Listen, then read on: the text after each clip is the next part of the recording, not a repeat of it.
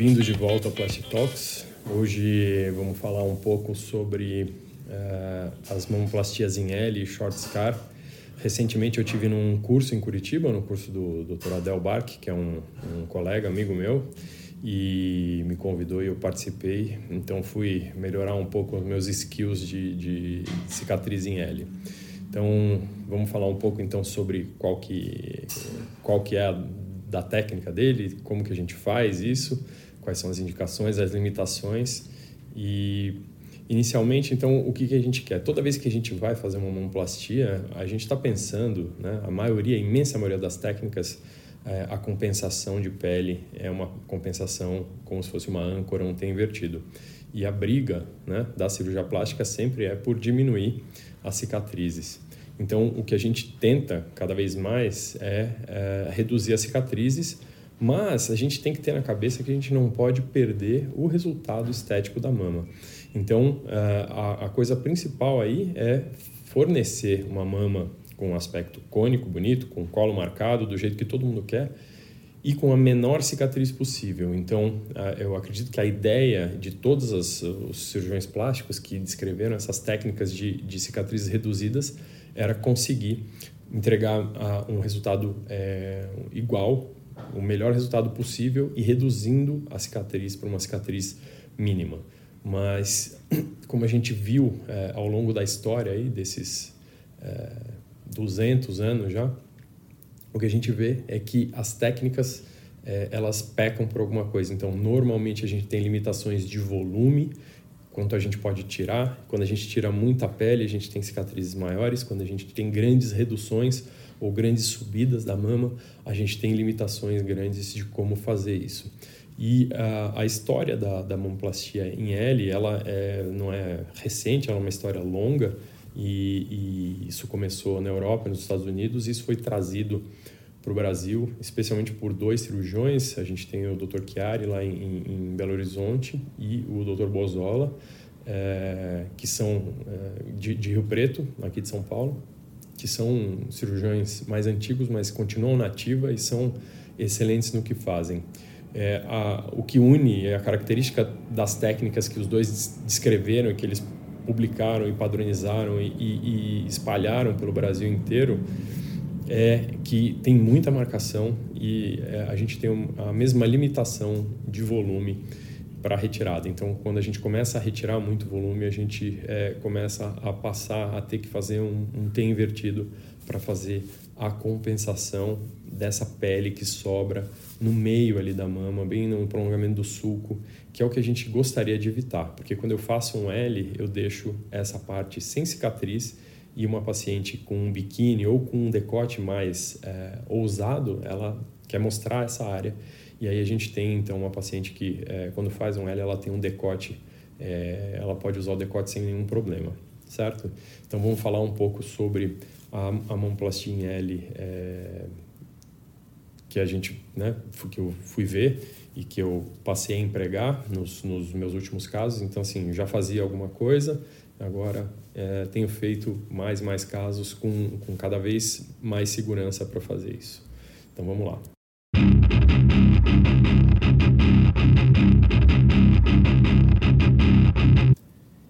Então o que, que a gente trata quando a gente vai fazer uma mamoplastia? A gente trata pele, a gente trata o parênquima e quando a gente vai associar um implante, a gente pode tratar também a musculatura. A imensa maioria das técnicas trata tudo isso em conjunto. Então eu faço uma marcação e aí eu faço uma retirada da pele e, e do parênquima mamário, ou seja, da glândula, é, embaixo dessa pele que eu retiro. E aí eu vou ter que fazer uma compensação. É, de uma maneira geral, é uma coisa geométrica. Então o que acontece é que a parte do meio da mama ela fica mais comprida do que a parte do lado da mama, porque a parte do lado é a parte que eu consigo fazer a retirada de pele que é a perna mais curta do L. Então, é, normalmente eu, o que eu tenho é que eu tenho que descarregar essa sobra de pele, essa sobra de glândula para cima e, e, e, jogar esse excesso de pele. Então, ou tirar em volta da areola, ou então eu tenho que engruvinhar essa cicatriz. E isso me dá uma limitação. E aí, a, a diferença dessa, dessa técnica por planos é, é, é o que? É tratar cada componente da mama individualmente. Então, a ideia é, primeiro, a gente tem muito pouca marcação. Então, o que, que a gente faz? A gente faz uma montagem da, a gente marca muito muito poucos pontos é, fixos e aí a gente faz uma montagem da mama na mão e fala, a gente combina com a paciente, é aqui que você quer que o, que o colo chegue? É. Então a partir daí a gente começa a construir a mama de cima para baixo, então do colo para o sulco. E aí a gente vai, a segunda medida que a gente vai fazer é marcar aonde a areola vai chegar, isso aí vai ficar entre 9 e 11 centímetros para baixo do, do, do colo da mama e aí a gente vai seguindo para baixo. Então a gente marca o sulco da mama, a gente marca o meio da mama e aí a gente vai passar para o procedimento cirúrgico propriamente dito. Então a primeira coisa que a gente faz é um descolamento amplo de pele, a gente vai soltar essa pele é, como se fosse, se a gente considerar a mama um círculo, no final da cirurgia a gente vai ter soltado aí mais ou menos 40% da parte de baixo da pele da mama. Isso me dá um acesso muito grande ao parênquima, então eu consigo tratar a mama de uma maneira muito boa. Então, depois que eu faço esse descolamento de pele, o que eu vou fazer é eu vou bipartir a mama da areola até o sulco. E aí eu vou, uh, depende muito, o, o, a, a, minha retirada ela vai depender muito se eu vou trabalhar com implantes ou não. Então, se eu trabalho com implante, o que eu vou fazer é que eu vou é, cavar essa mama e transformar ela numa mama mais vazia, porque eu vou compensar isso com uma prótese que normalmente a gente vai colocar na parte é, abaixo do músculo. Então, o músculo vai fixar o implante, eu vou vestir é, como se fosse um, um meio coco, um capacete que vai ficar em cima desse implante, certo? Se eu não vou trabalhar com implantes, o que eu faço é que eu faço uma retirada. Então, a gente vai emagrecer os dois pilares da mama, que são, é, que são as duas metades que ficam, e aí a gente tira uma cunha central. E aí a gente passa para a nossa montagem. Quando a gente vai fazer a montagem, é, se eu coloco o implante, eu vou colocar esse implante e aí eu vou fazer como se eu fosse engruvinhar essa mama lá para cima. Então, da parte de cima do implante até o, a parte de cima da mama, o que eu vou fazer é que eu vou dar alguns pontos e eu vou sustentar essa mama. Então, é uma mama que foi é, bastante adelgaçada, emagrecida, e aí ela vai ficar concentrada ali na parte de cima. Né? Então, a gente com cinco pontos, a gente consegue montar essa mama acima do implante. Quando eu não estou é, trabalhando com implantes, o que eu faço é que eu faço uma, uma ressecção, uma retirada menor de, de, glândula mamária, e aí o que eu vou fazer é que eu vou é, dar os meus pontos de montagem. Então, normalmente a gente dá alguns pontos para definição do colo, e aí depois a gente vai trazer a lateral da mama, né? Esse, essa coluna vertical lateral a gente monta, então a gente define esse polo lateral da mama e depois a gente vai juntar no meio as duas colunas, né, o pilar lateral e medial. E aí, é, na minha ordem, tendo implante ou não, o que eu vou é, ficar no final disso é uma mama bastante montada, arredondada, e aí eu vou ficar com uma sobra inferior. E aí, quando eu estou reduzindo a mama e trabalhando sem implante, o que eu vou fazer é que eu posso simplesmente amputar essa parte de baixo, ou se eu achar que eu preciso de mais volume, eu vou enrolar, né, jogar essa parte de baixo para cima para me dar um pouco mais de volume. Tá? Quando eu faço é, essa retirada, eu posso usar um retalho de mama, que é um pedaço, um quadrado da parte de baixo da mama, que é um retalho tipo Liacir Ribeiro, que é outro cirurgião brasileiro, que descreveu então um retalho de base mamária e a gente usa isso como se fosse uma autoprótese, certo? Uma prótese feita com tecido mamário para dar um pouco mais de projeção ainda. Tá? Quando eu fiz essa retirada é, e coloquei um implante no lugar, o que acontece é que eu vou ter que amputar essa parte de baixo da mama e aí eu vou é, adequar o bordo inferior da minha mama ao bordo inferior do implante e a gente vai fazer uma fixação. E aí eu tenho, uh, no final disso, eu tenho que fazer o meu sutiã interno, porque essa prótese ela está localizada, ela está situada abaixo do músculo e a gente tem uma abertura da musculatura que a gente vai precisar obliterar aí e dar umas suturas de segurança. Isso pode ser feito com um fio farpado, isso pode ser feito com um fio não absorvível. Né? E aí, depois que a gente já fez esse tratamento inteiro da mama, a gente vai voltar a nossa atenção de volta para a pele.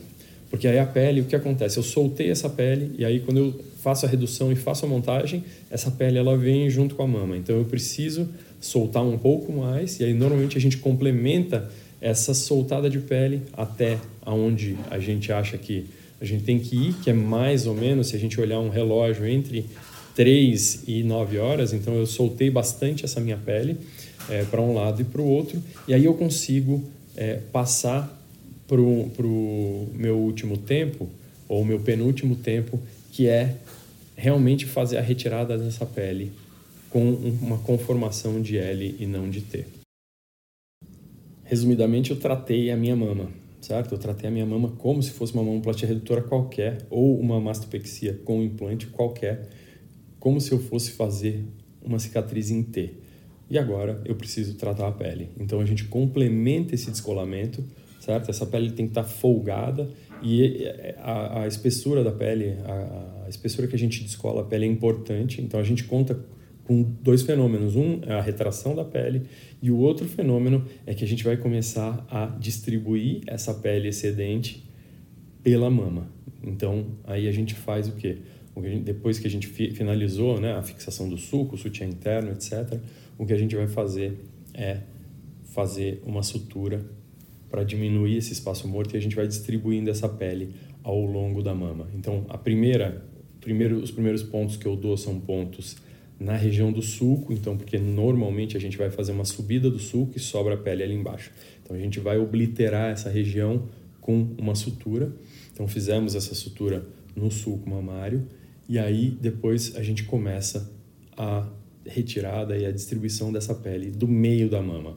E aí esse vetor ele vai ser um vetor mais ou menos oblíquo. Então se eu, é, o que eu vou fazer é que eu vou distribuir essa pele para cima inicialmente e depois para o meio certo? Então eu vou é, com pontos e pontos absorvíveis, eu vou é, refixando a pele na glândula e diminuindo esse espaço morto, diminuindo a chance que eu tenho de acúmulo de líquido na mama é, entre a pele e a glândula, porque esse descolamento foi um descolamento amplo, certo?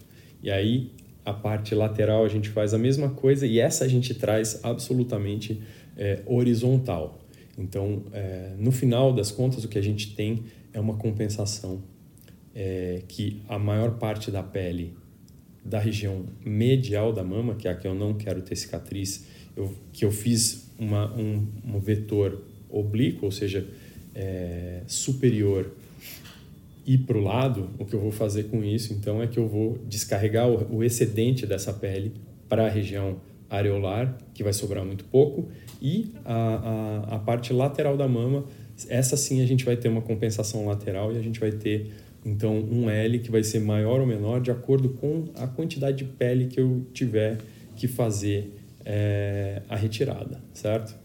Então, depois que eu fiz essa malha, essa fixação interna da pele, e eu vou fazer a, a, a, retirada desse componente de pele e aí a gente vai fazer então um acabamento e a, a resultante disso vai ser uma cicatriz em L, um L não muito grande, e a gente vai ter muito pouca pele para retirar em volta da areola, que é uma outra coisa. Então, é, essa é uma, uma outra vantagem, porque muitas das, das compensações que a gente tem para as técnicas de cicatrizes reduzidas, o que a gente tem é que a gente tem a, a necessidade de uma retirada muito grande de pele em volta da areola.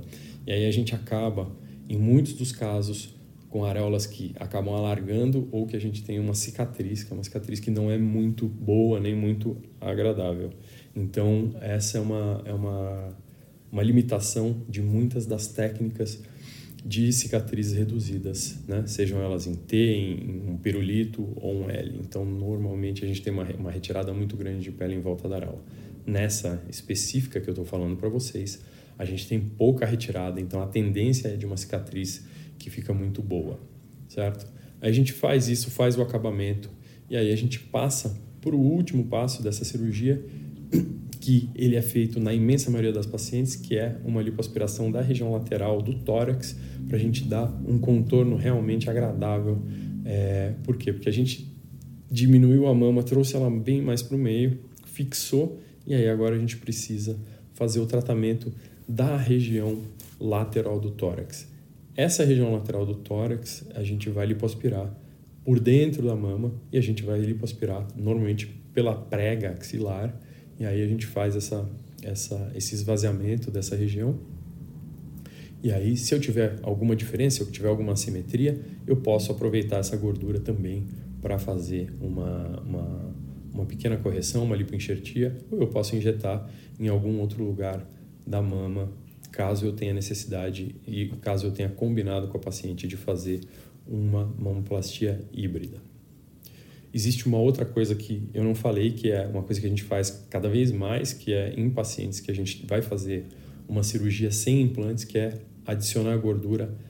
Como se fosse um implante, a gente põe a gordura na parte de trás do músculo peitoral e na parte né, dentro do músculo, então a gente acaba tendo um volume na região é, mais alta da mama, no colo, e a gente é, acaba tendo resultados um pouco mais próximos dos implantes, né? Óbvio que não é igual, porque gordura não é igual prótese, mas a gente tem resultados mais parecidos com esses é, quando a gente vai tratar é, de uma paciente que não pode ou não quer, não tem desejo do implante, que é colocar gordura dentro do músculo peitoral e fazer esse contorno. Então, a, a mamoplastia híbrida, para isso, ela se presta também muito bem e a gente consegue resultados muito legais. Então, resumidamente, o que, que muda nessa técnica? Pouca ou quase nenhuma marcação, um tratamento por planos, então individualmente a gente trata o músculo, trata a glândula, trata a pele e com isso a gente consegue reduzir imensamente as cicatrizes. E eu acho que a coisa principal é que a gente consegue fazer essa técnica para pacientes que antes fariam ter com certeza. Então, desde do, do, do curso, eu comecei a aplicar isso em pacientes selecionadas e uma paciente que, é, que era uma paciente minha de reconstrução de mama, que a gente ia fazer a simetrização, que saiu tipo 400 gramas de tecido, uma paciente é, obesa, com que faria uma, uma cicatriz é, bastante grande no sulco da mama, a gente foi capaz de fazer uma redução e fazer uma ascensão boa e seguindo todos esses conceitos a gente conseguiu entregar um resultado muito muito harmônico, muito legal para ela e é, com a ausência da cicatriz ali no meio. Óbvio, é, dependendo da, da paciente, a gente não vai conseguir, mas quanto mais tempo passa, mais a gente vai conseguir entregar esse, esse resultado para a imensa maioria das pessoas. Então, acho que essa é uma questão e essa é uma questão é, fundamental, né? E aí é, todo mundo pergunta, ah, serve para mim essa técnica ou não? É óbvio que a gente vai, é, com o passar do tempo, a gente vai conseguir fazer isso para mais e mais pessoas. Mas uh, nessa transição aí, algumas pacientes ainda vão é, precisar de uma cicatriz em T e, e, algumas outras pacientes, elas inclusive não vão fazer um L, vão fazer só uma cicatriz vertical, porque a gente vai aplicando esses conceitos, então a gente vai conseguindo cada vez mais fazer uma redução é, da retirada de pele ou uma redistribuição dessa pele Agora, não tem mágica, né? A gente consegue, é, quando a gente está distribuindo essa pele para o L, a gente está mandando ela para algum outro lugar. Então, vão ter pacientes, né? Pacientes que vão tirar aí um quilo, um quilo e meio de mama. Essas pacientes, provavelmente, a gente ainda vai precisar de um T, se bem que usando esses conceitos a gente vai cada vez mais fazer é, cicatrizes menores, de mais qualidade, com menos tensão, e a gente vai ter é, pacientes felizes aí usando os seus decotes, ok? Então, quais são as vantagens, na minha opinião? Cicatrizes menores, cicatrizes mais escondidas e virtualmente a gente pode aplicar em qualquer mama. Então, essa é a coisa principal. Então, usando esses conceitos, a gente vai reduzir cicatriz. É, quais são as limitações que eu vejo ainda hoje em dia? Pacientes que já têm cicatrizes, é, essas são pacientes que elas falam, ah, mas eu já tenho a cicatriz, então eu quero tirar essa cicatriz. Isso é muito difícil de fazer. Então, é, muitas dessas pacientes, o que a gente faz é que essas pacientes têm cicatrizes, por exemplo, no sulco, ela já tem uma prótese de mama e você vai fazer uma subida muito grande do sulco, algumas pacientes vão ter é, uma cicatriz a mais, uma cicatriz perdida lá no meio. Por quê? Porque, é, especialmente pacientes que têm as mamas com implantações muito baixas, né? Aquela mama que está lá quase no abdômen, que a gente vai subir, vai subir muito a, quando ela já tem uma cicatriz baixa, o que acontece é que essa, é, essa cicatriz não tem como ser tirada, não nesse momento, no momento que você faz uma mamoplastia. Então, eventualmente, seis meses, um ano depois, a gente pode voltar e revisar essa cicatriz. Mas vão ter pacientes que vão ter que conviver com duas cicatrizes, é, caso elas queiram que a gente faça essa técnica. Então, essas grandes subidas de mama, em, em que a gente transforma pele que antes era mama em pele do abdômen, e aí a gente tem essa grande vantagem que é alongar o tórax da paciente, ela parecer mais magra, mesmo não tendo feito uma lipoaspiração. Algumas dessas pacientes elas vão ter uma cicatriz que vai ficar ali mais ou menos aparente. Quando a cicatriz é uma cicatriz antiga, escondida, não tem nenhum problema. Tem pacientes que, é, que eu já vi tatuando em cima dessa cicatriz, mas algumas dessas pacientes vão... vão né? Então, cicatrizes prévias, elas são uma limitação é, para a gente fazer esse tipo de técnica mas eu acho que é uma limitação menor e, e, e, as pacientes, quando elas entendem, elas são bem educadas em relação a isso, elas vão conseguir é, entender as vantagens de fazer uma cirurgia secundária é, com uma cicatriz reduzida ainda, certo? Bom, esse era um episódio rapidinho sobre é, vantagens e desvantagens da mamoplastia em L. Se vocês tiverem dúvidas ou sugestões, vocês podem mandar para mim. É, a gente tem é, os nossos canais de comunicação, mas o principal é o Instagram, Plastitalks. E eu vou pedir que, se vocês é, gostaram desse episódio ou dos outros, que vocês divulguem é, o, o, podcast para a gente alcançar cada vez mais gente. A gente passou recentemente aí de 7 mil downloads, então uma, uma marca expressiva. Vamos continuar crescendo e ajudando cada vez mais gente. Obrigado, até a próxima.